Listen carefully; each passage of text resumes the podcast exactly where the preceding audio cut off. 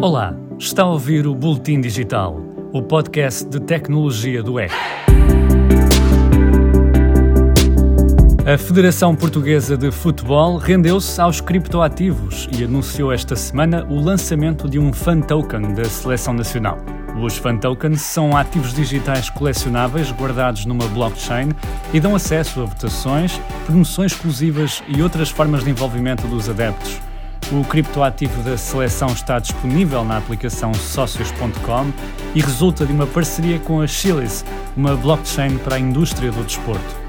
A seleção portuguesa é a primeira seleção nacional europeia a ter um fan token na Socios.com, mas não estará sozinha, porque a plataforma tem já dezenas de outras organizações desportivas, incluindo o Barcelona, AC Milan e a seleção da Argentina.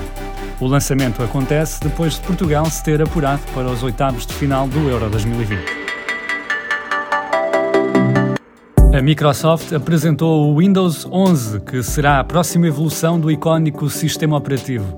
O Windows 11 vai ser disponibilizado gratuitamente a quem já tem o Windows 10 e traz várias novidades aos PCs. A barra de tarefas será centrada e virá com o Teams, a plataforma de trabalho da Microsoft.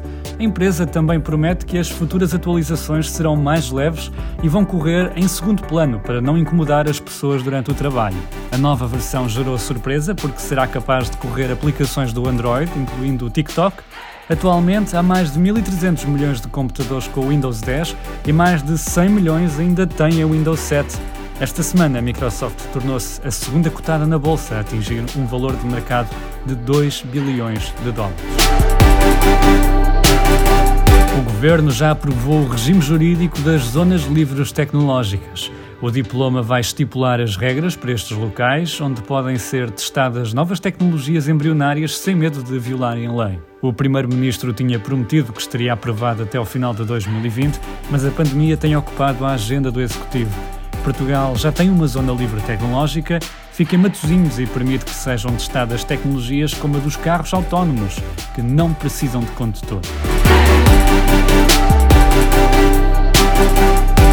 O excêntrico empreendedor John McAfee foi encontrado morto esta semana numa prisão em Barcelona. McAfee fundou o antivírus com o mesmo nome nos anos 90, mas já não tinha nenhuma ligação à empresa. Estava detido por suspeitas de crimes fiscais e um tribunal tinha acabado de autorizar a sua extradição para os Estados Unidos. Nos últimos anos, McAfee tornou-se numa espécie de fugitivo depois de suspeitas de ter assassinado um vizinho em Belize. Candidatou-se a presidente dos Estados Unidos e promovia investimentos em criptomoedas.